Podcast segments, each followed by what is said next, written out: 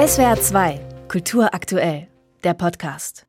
Annette Kremer leitet die Orientabteilung im Stuttgarter Lindenmuseum und sie hat ganz klare Vorstellungen. Ich will nicht Ausstellungen machen, zum Beispiel Afghanistan, ähm, schön und gefährlich oder so. Es geht um mehr, um die Geschichte hinter den Objekten, um versteckte, vielfältige, überraschende Beziehungsgeschichten.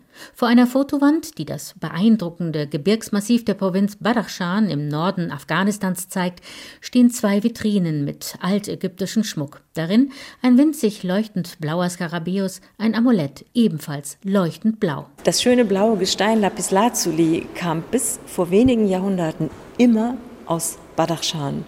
Und von diesem blauen Gestein wussten schon Kulturen vor vielen tausend Jahren. Und es ist ja vielen auch bekannt, dass Tutanchamun auch Lapislazuli trägt.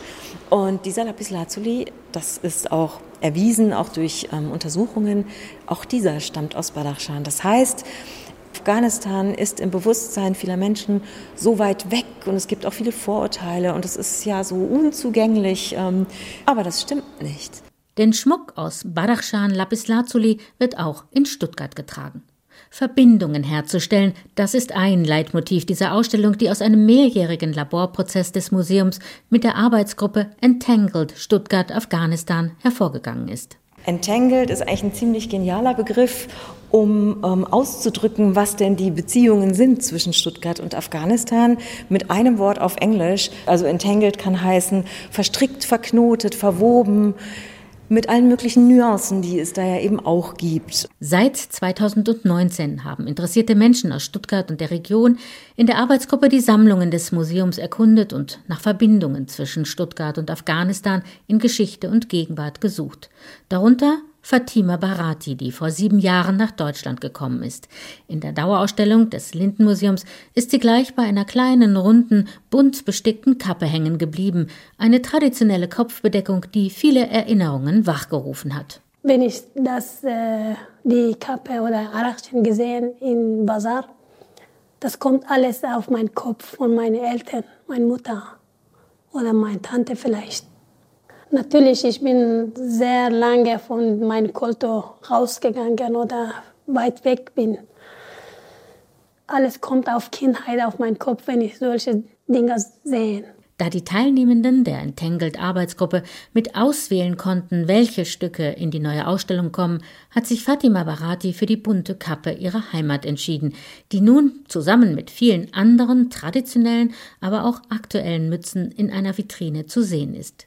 An anderer Stelle hat die Arbeitsgruppe die größte Forschungsexpedition des Lindenmuseums 1962-63 nach Badakhshan unter einem ganz besonderen Aspekt nachgezeichnet, die Forscher, die das Alltagsleben in Afghanistan in zigtausenden Dokumenten, Fotografien, Tonbändern und Gegenständen studiert hatten, verpflichteten sich seinerzeit, im Gegenzug dem Nationalmuseum in Kabul eine Sammlung an Objekten zukommen zu lassen.